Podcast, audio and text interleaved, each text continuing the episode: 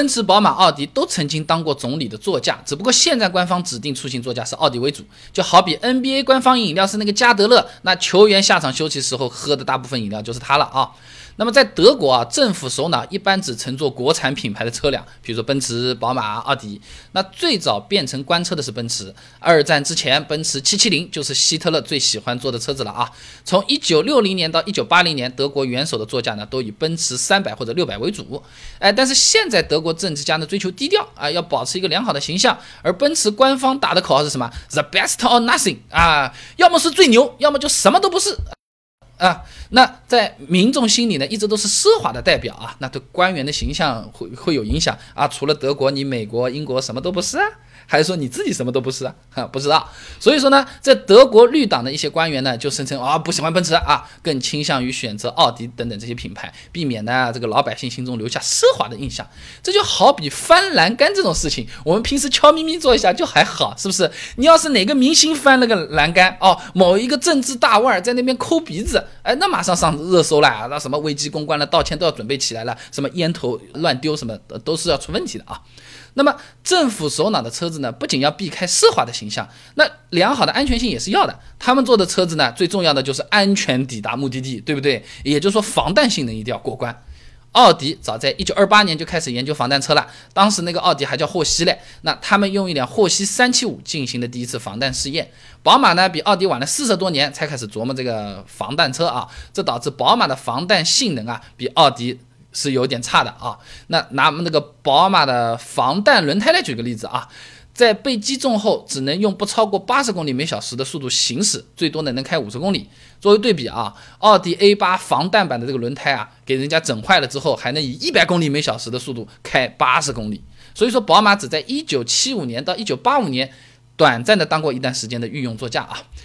这个和我们以前说的那个笑话是一样的啊！你和你朋友在山上碰见了一只老虎啊，老虎还很饿，你跑是肯定跑不过老虎的，那你只能跑得比你朋友快才能活下来啊。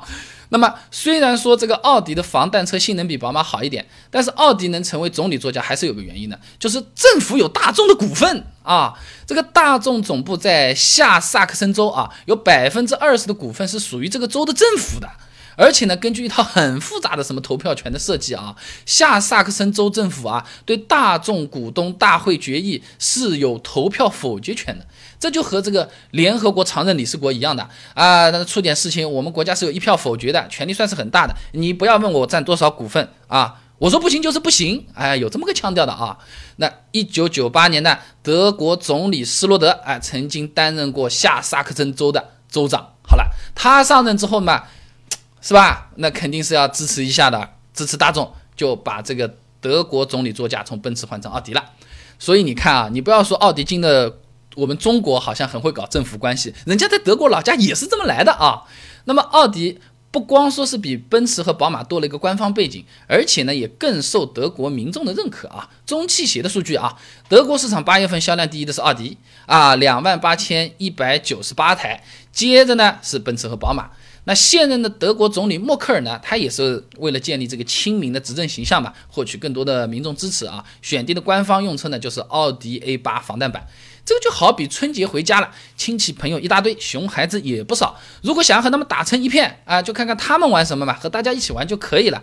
你再是个帅气的时尚精英，回到东北棉袄穿起来，道理是一样啊。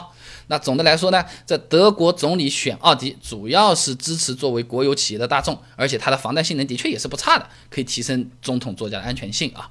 所以奥迪笑到最后，其实大部分原因还是搭上了大众的顺风车。那这样看起来，大众这个牌子还是有两下子的啊。不过国内这个大众就好玩，哎，上汽大众、一汽大众哪个更好？哪个和政府关系更搞得来？这个御用的车子是上汽的多还是一汽的多？朗逸和宝来、帕萨特和迈腾长得都差不多，互相干起来，谁胜谁输啊？突然之间冲进一个人来说，都不是，斯柯达才是最厉害的。但也有人说，斯柯达就是廉价的、更便宜的大众而已嘛，对不对？关注微信公众号“备胎说车”，回复关键词“大众”就可以了。那我这个公众号呢，每天一段汽车使用小干货，文字、音频、视频都有，挑自己喜欢的就可以了啊。